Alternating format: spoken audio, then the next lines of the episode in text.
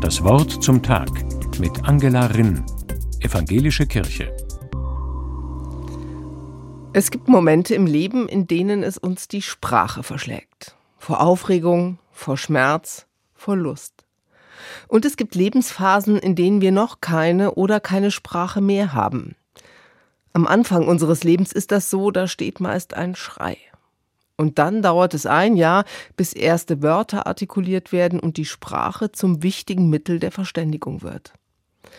Am Ende unseres Lebens mag es sein, dass die Sprache uns wieder abhanden kommt. Da bleibt dann vielleicht nur noch ein letzter hörbarer Atemzug. Und auch mitten in unserem Leben geschieht es immer wieder, dass wir nicht sprechen, nicht einmal mehr schreien, sondern nur noch seufzen und schweigen können. Das kann übrigens auch dann passieren, wenn ein Mensch ganz Freude ist. Denn auch das ist möglich, dass es einen vor Freude hinreißt und der Jubel jenseits der Sprache liegt, ein Lachen, das mitten aus dem Herzen zu kommen scheint und einfach nicht zu fassen ist. Auch überschäumende Freude sprengt die Grenzen des Sagbaren. Ich ahne, dass das daran liegen könnte, dass man sich selbst in diesen Augenblicken so nahe ist, dass man sich schon wieder fremd wird. Wie unbekanntes Gebiet, für das die Sprache fehlt oder erst noch erfunden werden muss. Dabei wollen doch gerade die sprachlosen Momente geteilt werden.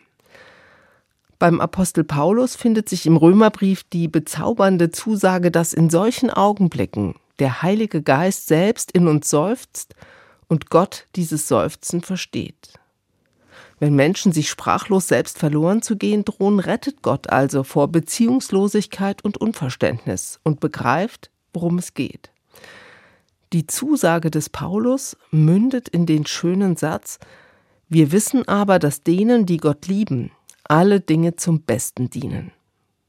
Auch Menschen, denen der Glaube fremd ist, kennen die Erfahrung, dass plötzlich mitten in der Sprachlosigkeit ein Wort im Herzen aufleuchtet, das tröstlich ist und Verständnis signalisiert.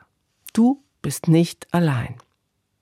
Es gibt Momente im Leben, in denen es uns die Sprache verschlägt. Wir meinen dann vielleicht, wir seien allein. Wir sind es nie. In uns betet der Heilige Geist. Der Apostel Paulus meint übrigens, dass uns dieser Geist mit der ganzen Schöpfung verbindet, die mit uns auf den Tag wartet, an dem kein Mensch und kein Geschöpf mehr vor Schmerz verstummen muss, höchstens vor Freude.